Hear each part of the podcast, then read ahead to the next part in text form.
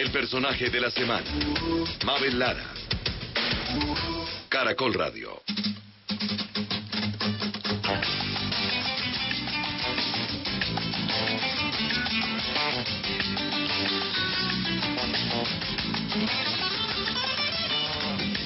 No sé por qué tu llegada al mundo fue así, te costó salir. Sé por qué me sentí el hombre más feliz. Ya estabas aquí.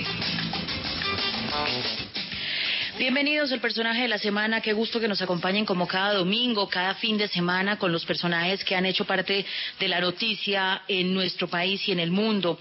Hoy de fondo tenemos al gran Antonio Flores. Hace 25 años la pena le pudo y una sobredosis mortal de alcohol y barbitúricos se lo llevó. Su muerte fue dos semanas después de la gran Lola Flores y eso ligó pues mucho más la leyenda de esta familia, de la faraona, con el indio, con su hijo. Y también esta canción, Alba, hace parte del repertorio que le dedicó a su hija, Alba Flores.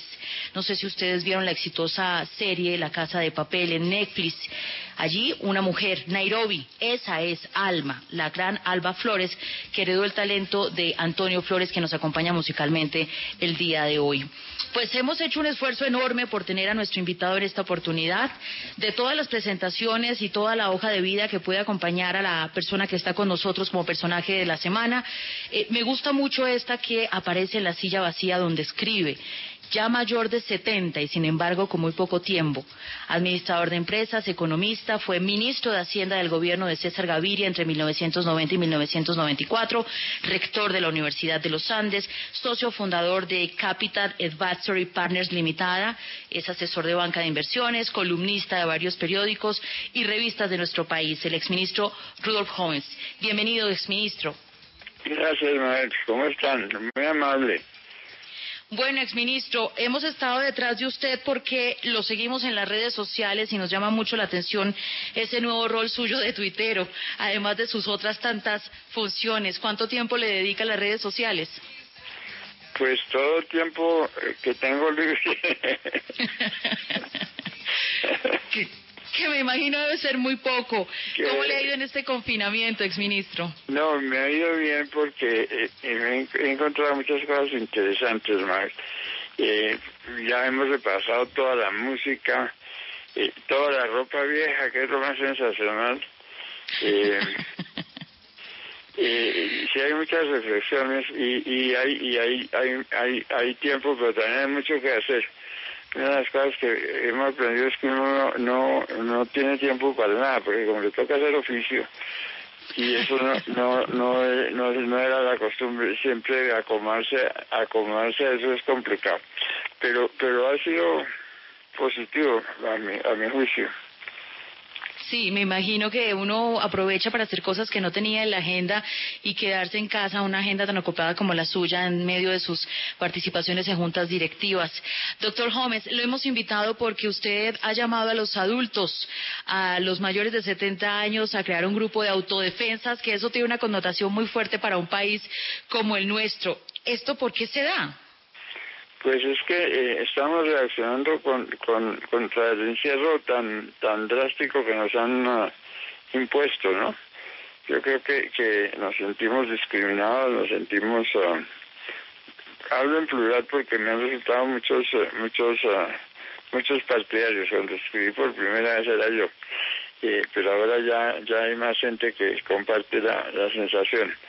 Y estamos estamos preocupados de que continúen, porque primero nos alargaron un mes y ahora nos están alargando tres meses y, y sentimos que eso es, es un poco abusivo. Sí. Exministro, fíjese que como usted bien dice, usted empezó eh, a hablar sobre este tema, escribió una columna al respecto y ahora hay una revolución de las canas que dicen estar cansados de ser tratados como niños. Eh, pero de fondo el debate es la importancia de las personas adultas en una sociedad como la nuestra. ¿Se están infantilizando a los adultos mayores en Colombia?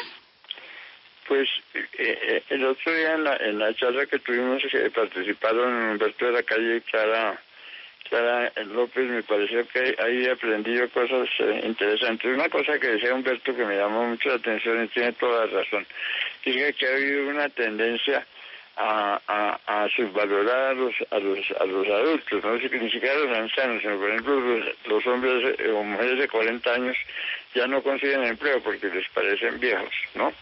Y, y, y uno a medida que avanza lo van tratando como primero algo como porque pueden poner en algún rincón y después totalmente desechable. Y ahorita yo, yo siento que ya estamos entrando en categoría desechable y eso me preocupa mucho. De ahí viene la palabra autodefensa. Sí. Muchas tiene, que defenderse. Claro, muchas personas le han criticado porque dicen que si bien eh, pues son independientes muchos adultos de 70 años, también hay que decir que esta pandemia los afecta directamente a, a- a ustedes que las camas UCI incluso podrían estar siendo llenas, llenadas por los mayores de 70 años y usted confronta las cifras. Usted dice que no es tal, que, que el 50% de los pacientes de COVID-19 en Colombia no son adultos mayores de 70 años. Bueno, yo, yo no, yo no, no, no, no, no estoy discutiendo cifras porque realmente no tengo los medios para hacerlo, pero, pero lo que sí tenemos es que, es que eh, eh, esa, esa, esa, esa discusión nos inquieta, porque entonces la próxima vez que nos van a mandar a un campo de concentración, ¿no?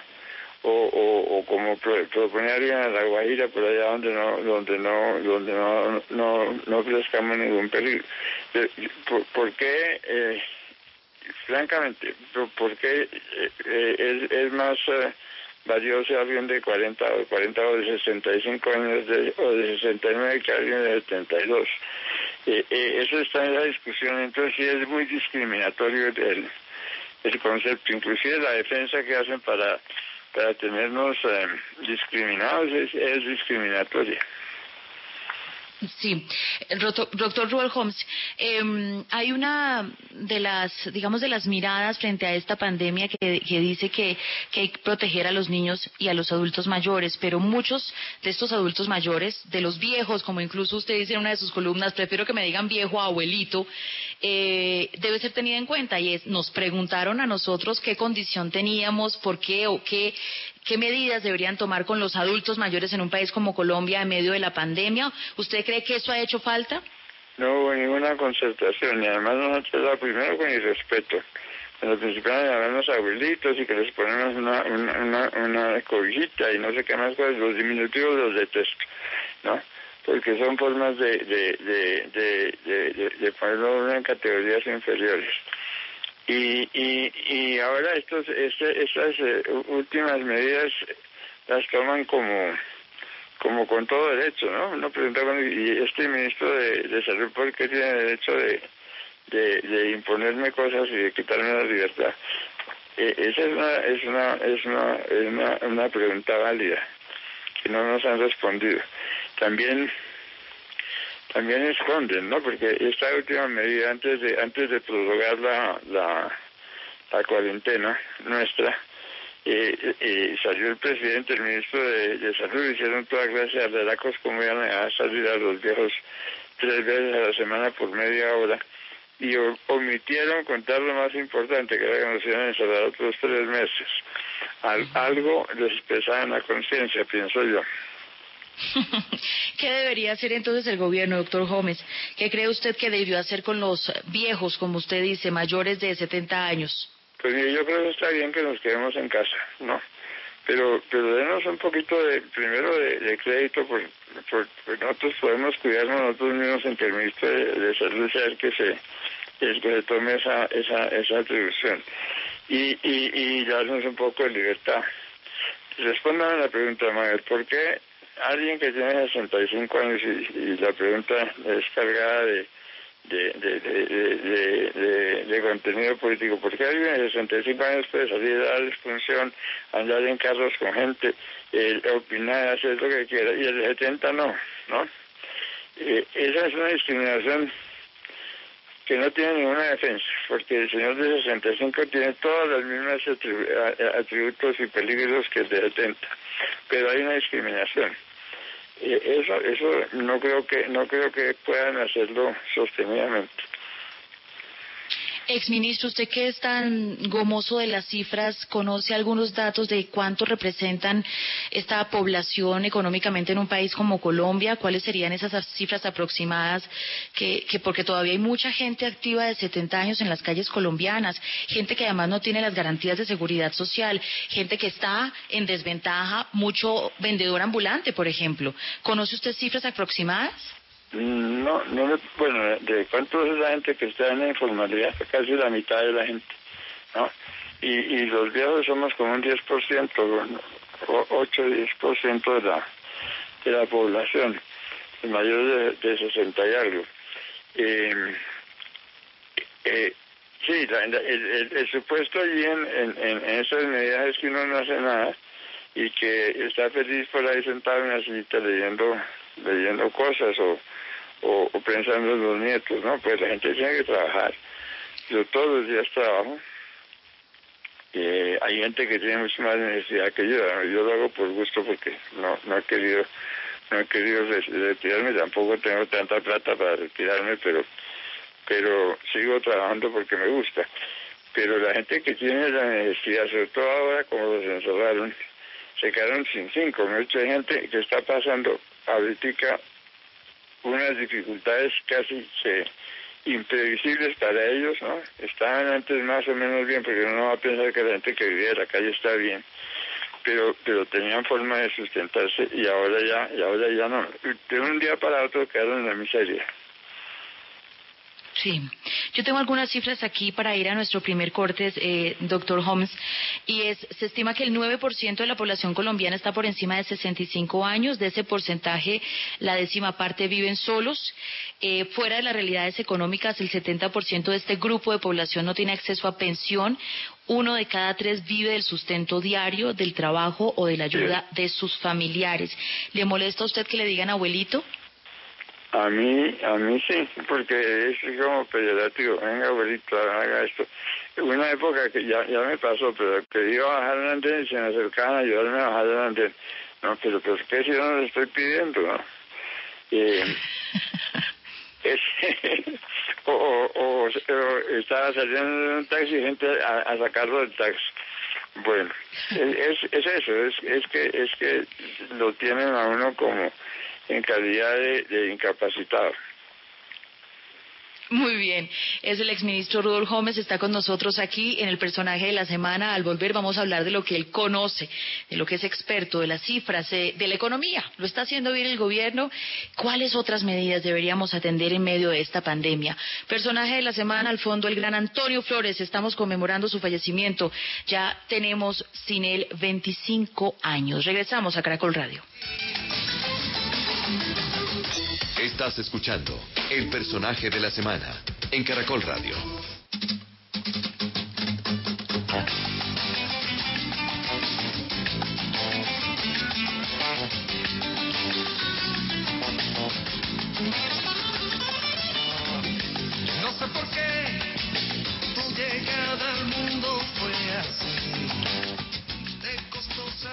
Alba, Alba, la canción de Antonio Flores nos acompaña el día de hoy, que hace referencia al color blanco, al amanecer, como estamos en este momento, muy temprano, acompañándolos en el inicio de la programación de Caracol Radio con nuestro personaje de la semana. El exministro Dur Gómez está con nosotros y le preguntamos sobre las medidas económicas. Exministro, ¿lo ha hecho bien el gobierno en medio de la pandemia?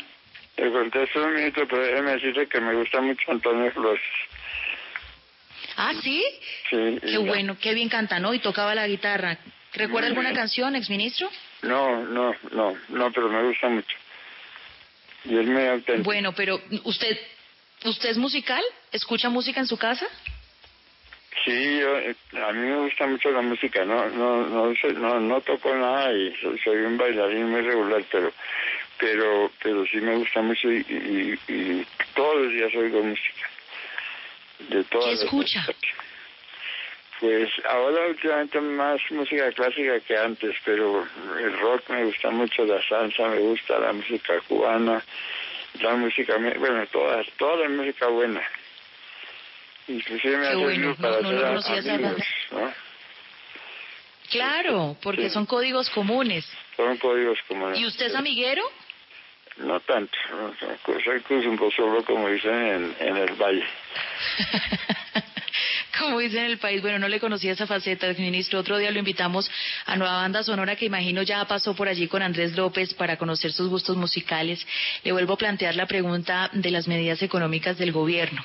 Como exministro de Hacienda y como activo tuitero, ¿cómo lo ha hecho este gobierno en la pandemia? Pues mire, yo creo que están haciendo un esfuerzo grande, están haciendo todo lo que todo lo que pueden, francamente. Hay muchas áreas grises donde uno no no sabe si si si están acertando, pero pero si yo estuviera ahí ahí tampoco estarían las mismas, diría. Por ejemplo, eh, eh, los pobres, hay muchos pobres que no los tienen identificados, tienen teorías de que sí, que tienen las listas, todo. no me parece porque la gente de los barrios dice que eh, ellos saben dónde están los pobres y que el gobierno no sabe. Habría que verificar eso. En este momento eso es crítico porque si uno está eh, gastando de plata a los pobres y no los encuentra, pues está cometiendo injusticias. Seguramente está repitiendo auxilios donde no debe. Esa mm. parte la pongo en, en cuestión. Y no como crítica, sino como como, como, como tema que tenemos que, que aprender, ¿no? Eh, es que hay mucha desconfianza, de, uno tiene que trabajar con las comunidades y, hay mucha desconfianza de los de los líderes eh, comunales porque muchos son clientelistas. Entonces, y pues, así como hay clientelistas, hay otros muy, muy, muy, muy solidarios, muy dedicados. Hay que buscarlos y esa es una tarea mucho más difícil que ir a buscar una lista en un computador, ¿no? Esa parte, esa parte me tiene y ahora que sigue porque este este desempleo de, de casi del 20% es una tragedia. Nosotros estamos eh, enfrentando una catástrofe económica al tiempo que tenemos una, una epidemia catastrófica. Y, y hay que ver cómo reanimamos la, la economía. Ahora hay un esfuerzo emanado de economistas más jóvenes eh, que eh, están promoviendo un foro para para buscar ideas de, de, reactivación. Eso no va a ser fácil, porque cada vez que hay una crisis de esta, la, la, la salida siempre presenta dificultades. Pero sí doy la bienvenida a que dentro y fuera del gobierno está, está uniéndose gente para pensar y, y, ver a ver qué, qué más hacemos. Ahora, lo que estamos aquí haciendo, eh, tiene con, en común con lo que hacen en otros países. Estamos aprendiendo unos de otros. La dificultad es que lo que están haciendo países eh, ricos lo pueden hacer porque son ricos y en, otros no. Es en otro tema de limitación financiera. Hay, hay, cosas que, tenemos que hacer y no sabemos cómo las vamos a financiar. Eso está en la agenda de los próximos meses. Eh, yo creo que esa es la gran dificultad porque uno ante un desempleo del 20% tiene que reaccionar. Y si sigue creciendo eso se vuelve inmanejable. Entonces eh, es, es, un rato inmediato que hay que, hay que salirle. Claro. Eh, eh, usted ha estado trinando sobre algunas ideas económicas que podrían utilizarse en la pandemia. Le leí un trino sobre la importancia de pagar auxilios a la gente más necesitada. Dice usted un poco que un ingreso mínimo garantizado para el 20% más pobre. ¿Eso cómo podría ser? No, yo estaba pensando, eh, eh es decir, que saliendo de, este, de esto, una de las cosas que, que, que, aprendimos ya es que nosotros no tenemos conciencia de la vulnerabilidad de la, de la gente del sector informal, ¿no? Eso de que un día le cerraron los ingresos y se acabó, no tiene más ingresos, eso eh, es algo que a uno le, le, produce pues mucha angustia, es decir, viendo que a otra gente le pasa y al que le pasa pues mucho más, mucho más. Una manera de resolver eso sería tener un sistema de ingreso mínimo garantizado, que todos los mayores de 18 les vamos a dar a una, una, una plata que no va a ser mucha, va a ser un tercio del salario mínimo o, un poquito más o, un poquito menos, pero pero los que lo necesitan, que son los de los, de los estratos eh, 10% más bajo y el siguiente 20% más bajo, eh, esa gente no va a tener nada, nada, nada que recibir su, su plata y gastársela. De ahí en adelante le vamos a cobrar impuestos por haberla recibido. y a los más ricos más y así, porque en realidad no debían tener ese subsidio. Lo malo es que si uno no lo hace general, no hay manera de, que, de que de que no le hagan trampa siempre como en Silven hay gente que, que finge que merece estar allí y están allí y, y, y, y deben estar afuera eso yo creo que lo tendremos que imponer después ahora en este momento sí se necesita hay gente que no tiene que comer hay que hay que ver cómo les llegamos o con comida o con plata para que la compre ¿no? y se está volviendo, ya como lo dije antes, más crítico en este momento porque la gente no, no va a aguantar simplemente no tener cómo, cómo, cómo sobrevivir. Po- Posiblemente estamos como a, a puertas de una época de, de, de pillaje, de vandalismo, si no hacemos algo radical y pronto. Pa- para muchos, y están comparando este momento de esta pandemia como la Gran Depresión, comparándola con la Gran Depresión por la recesión económica global que, que está a punto de llegar o que ya está llegando en el mundo. ¿Usted la compara igual con la crisis del 2008, con la Gran Depresión? ¿Tiene mm, datos similares a los que se vivieron entonces? Bueno, la, la, la Gran Depresión eh, era como el, el hito, ¿no? La, el 2008, si uno compara con el 2008, nunca nunca paramos, la, eh, nunca sacamos a la gente de la calle. Es que el, eh, en este, eh, el- ahora se ha vuelto el gran misterio, ¿cómo hace tanta gente para vivir de la calle? ¿No? Es algo que me pregunto yo y algo que debemos principal a estudiar apenas salgamos de esta de esta pandemia porque es un milagro dice aquí en Colombia absorbemos primero 6 millones o 7 millones de personas que fueron desplazadas por la por la última ola de violencia después uno o dos millones de venezolanos. Y no voy a decir que están bien pero los absorbimos y sobrevivieron no eso es casi un milagro. En otros países tienen campamentos de refugiados y otro- aquí no, aquí no hay nada, están simplemente en la calle viendo a ver qué hacen. No. Esa economía hay que estudiarla, pero esa economía es terriblemente vulnerable, entonces cuando usted para y encierra a todo el mundo, esa gente se quedó sin nada. Eso es mucho más grave que lo que sucedió en, en, en el 2008 y posiblemente más grave que lo que sucedió en la Gran, en la gran Depresión. Sí. Voy a hacer una pausa, regreso en instantes con el exministro de Hacienda, Rodolfo Gómez. Está con nosotros como personaje de la semana. Una muy breve pausa, regresamos en instantes. Seguimos en El personaje de la semana de Caracol Radio.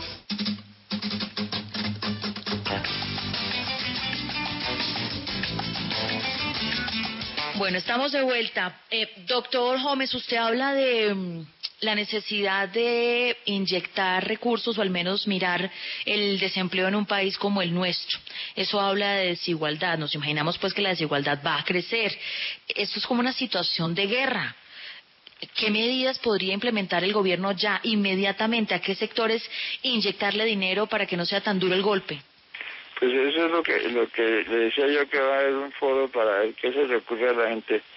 Hay hay que hacer mucha obra pública, ¿no? Es decir, tanto en las ciudades como como en- y eso va a tener eh, eh, líos por, por los protocolos, etcétera, pero eh, es eh, el gasto público es indispensable. El único que puede ayudar aquí en esto es el gobierno. Uno puede individualmente, yo por ejemplo pensaba deberíamos hacernos cargo de una persona que está desempleada de dos, ¿no?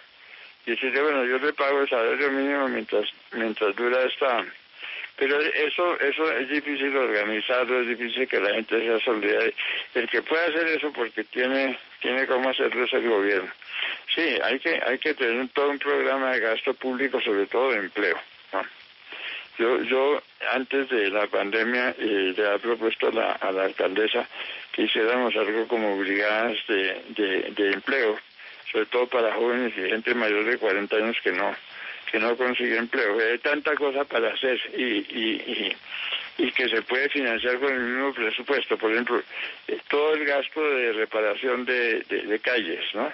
Se puede hacer con brigadas de trabajo, con, con recursos del presupuesto de- del distrito o nacional, si es el caso de caminos vecinales o de, o de vías terceras, como lo llaman ahora.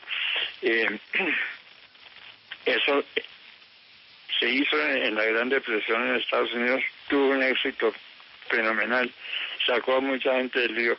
Algo de ese, de ese orden tenemos que principiar a preparar acá y hacerlo con mucha seriedad y, y, y buscar la plata como sea para hacerlo. Mm. Sí, que ese es uno de los problemas, porque uno a veces siente que se está tratando de contener la situación económica, se entregan subsidios, alivios, algunas alternativas, pero uno dice la plata en un país como el nuestro que nos dijeron no tenemos de dónde, así dijo literalmente el ministro de Hacienda, la olla está raspada y nosotros en medio de esta situación, pues plata no es que haya mucha. Toca seguir raspando, mire, hay que, hay que, el ministro dice que, que se puede aumentar el endeudamiento en, en 10 o, o más puntos de- del PIB, pues hay que hacerlo, ¿no? Y eso nos va a costar sangre después, pero eh, ahorita la gente se está muriendo por no tener recursos. Entonces, Sí, sí. eh, eh, eso, eso te- tenemos que cambiar ahora por, por, por, por más adelante. Gastemos ahora y más adelante vemos cómo, cómo resarcimos. Mm, Exministro, ¿cómo lo hace Donald Trump? ¿Qué cree usted? A mí me parece que es el peor presidente que ha tenido Estados Unidos desde que yo llevo la cuenta de presidente. Si, si, si, si otro periodo, acaba con, con Estados Unidos como potencia y con todo lo que es la estructura o la arquitectura que llaman de instituciones eh, eh, en el mundo. Eh, el Banco Mundial ya no va a estar de- descapitalizado, las Naciones Unidas desprestigiadas, ya atacó la, la, la Organización Mundial de la Salud en mitad de una pandemia que uno piensa que no, y si esto no tiene ninguna racionalidad. Y ese, ese es un poco el resumen de lo que pienso. Sí. ¿Hay algo bueno que podría dejar esta pandemia? Desde lo humano, desde lo económico. Pues uno aspiraría que sí, ¿no? Esto, esto lo obliga a uno a enfrentarse a, a la muerte todos los días, ¿no? E- e- Eso tiene que, que, darnos humildad y, y, y, y, pensar en cosas como más, valiosas, algo como la filosofía de vida, esto es, es decir, eh, ¿qué voy a hacer yo con el resto de mi vida? Todo eso yo creo que va a pasar. Sie- Siempre pasa, cuando hay crisis hay, hay, hay cambios importantes en comportamiento. Sí. ¿Qué, otros temas le preocupan de Colombia hoy? Los asesinatos de los de los líderes sociales. Yo creo que Colombia tiene una una una tendencia a, acabar con, con con lo que lo más valioso, ¿no? Es decir, los, falsos los falsos positivos eran con- contra la juventud que era era gente joven que estaba desempleada, no sé qué, entonces los los los disfrazaban de guerreros y los mataban. Ahora están matando a la gente más valiosa, que son los que tienen liderazgo en la comunidad. Y eso lo tenemos que acabar. Es un problema regional, es un problema de cómo está el poder en las, en las comunidades y, y si no salimos de eso nunca vamos a salir de la violencia. Es decir, ¿cómo hacer que si alguien se dedica a, a- a hacer algo por la comunidad, inmediatamente lo matan porque está haciéndole el, eh, el, el contrapeso al mafioso o al terrateniente o al, o al, o al cacique? Sí, sí, eso es una, eso es una realidad. Uno que conoce y desde lejos lo ha visto usted liderando muchos procesos en las zonas más apartadas del país, sabe que usted tiene un afecto especial por la isla de San Andrés. ¿Cómo la ve en este momento? ¿Ha vuelto? Pues no ha vuelto en la pandemia, pero ¿hace cuánto no va? Hace, en, en, en, en, enero estuve, sí, en enero. Eh, eh, están muy preocupados ellos porque porque la, la- en una isla en una pandemia esa apenas coja vuelo pues a- acaba con todo y, y aquí al final nunca se hizo nada pues Andrés y Providencia ¿no? a mí me tuvieron ahí perdiendo el tiempo con un poco de ideas de las cuales francamente no salió no salió mayor cosa teníamos muy buenas ideas pero pero no no hubo no hubo no hubo voluntad política. Y, y, y eso tiene las islas en un abandono terrible. Y eso es, es una, una, una comunidad que merece todo todo respeto cuidado. Además desde el punto de vista geopolítico nosotros debemos ser cuidadosísimos de mantener eso y mantenerlo bien y dar un ejemplo Sí, ahí hay muchas quejas, como las hay, por ejemplo, en Chocó, en toda la, en la costa pacífica. somos muy negligentes como sociedad con nuestras fronteras. Sí, esa es una realidad. ¿En qué va la disputa entre Colombia y Nicaragua por San Andrés? Usted hizo parte, digamos, como usted bien lo menciona, lo pusieron a trabajar con la comunidad, que lo respete y lo quieren allá, pero, pero como que los, los planes de choque no surtieron efecto, pero el pleito tiene continuidad, ¿no? Sí, el tiempo se, se, se ha bajado de intensidad, pero sigue, sigue, ¿no? Porque Nicaragua tiene esa aspiración, ha sido mucho más exitosa que nosotros en las cortes internacionales y nosotros tenemos que defender eso porque no no no no podemos ah, no podemos entregarla Así es. Voy a hacer la última pausa y ya el bloque final con el exministro Rudolf Gómez, que ha estado con nosotros como personaje de la semana, hablando de todo, de economía, hablando de COVID-19 y hablando hasta de gustos musicales. Fíjense ustedes, última pausa, regresamos.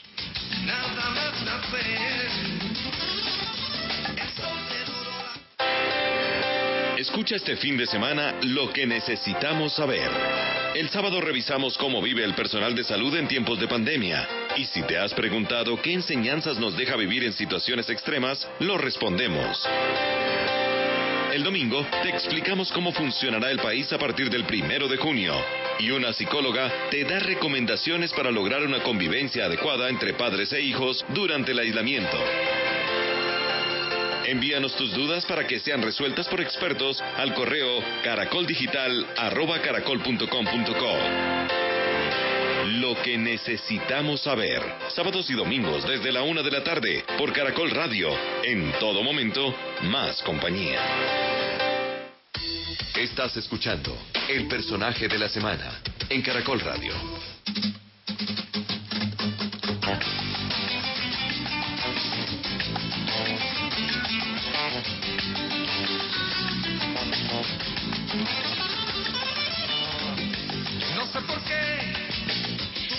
Estamos de vuelta y en el bloque final. Exministro, ¿le teme usted a la muerte?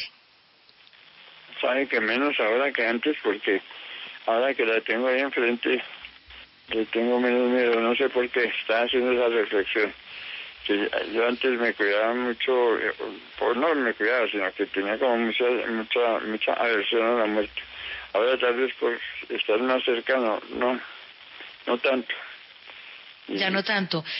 ¿Se arrepiente de algo? ¿Le, le quedaba faltando algo cuando, pues en medio de todos los cargos públicos que usted ha estado liderando, algo le ha quedado faltando por hacer? sí, yo sigo haciendo, pero, pero en realidad uno siempre le hace falta algo más, ¿no? Porque nunca uno, nunca uno hizo todo lo que quiso y, pero no, no, no es eso. El, el, el, el tema, el tema me ha sorprendido a mí mismo. Eso, pues yo pensé, eh, eh, eh, a veces me levanto triste, digo, porque se levanta uno común y corriente, después piensa, y, hombre, no, no, ahí, ahí, en la puerta de la esquina, en la puerta del apartamento, en el ascensor, ahí pueden ese, eh, infectarme. Entonces, eh, entonces es muy cerquita. Y, y- entonces se ha creado una familiaridad. Le tengo menos miedo, menos miedo ya que antes, sí. Tiene menos miedo que antes. No, pues evidentemente, ¿cuántos, ¿en cuántas juntas directivas está participando usted? ¿Cuántas columnas escribe diaria, semanalmente? No, ya no. Yo dejé, yo dejé hace un poquito más de año, de un año, de escribir columnas. Escribía dos semanales, que es muy pesado. Uy, Tengo, y tengo cuatro juntas, pero eso, eso sí me gusta porque lo mantiene uno ágil. A veces es demasiado, demasiado controvertida la cosa, como me está sucediendo. Pero, pero, pero no, eso, es- eso es muy bueno y muy interesante. Y ya escribir no, no, no, yo pensaba que me iba a hacer más falta, porque, pero ahí cogí el Twitter y el Twitter es muy divertido. Sí, porque estoy tratando de hacerlo con seriedad, ¿no? Como, como dar opiniones sobre temas que, que son serios, etcétera, y, y, me, me tiene entretenido. No me gusta cómo la gente responde, que hay mucha grosería y, y al que tiene una idea recaen en lugar de decir, hombre, bueno, vamos a, a examinarlo. Lo que... Y a mí siempre me cobran haber sido ministro de Hacienda.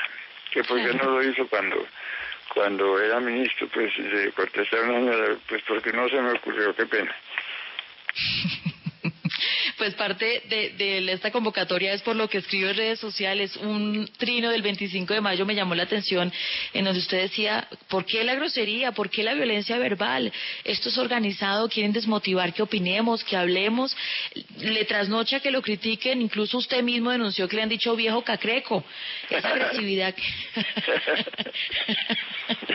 No, encanta y no, no, no, yo no me siento afectado por pero sí es una, una, un, un aspecto muy preocupante de la sociedad, ¿no? Porque esa misma experiencia en otro país eh, es grata, ¿no? Yo veo una idea, entonces alguien me la discute y tal. Aquí no hay un espíritu de discusión. La gente no intercambia ideas, intercambia insultos, ¿no? Sí, sí. Y eso es, una, es decir, si uno se analiza como país, eso es un defecto gravísimo. Pero ¿será que son troles? ¿No será que, es, que son cuentas falsas que quieren, como usted bien lo menciona, silenciar a los que opinan y pueden dar ideas interesantes para el desarrollo de este país?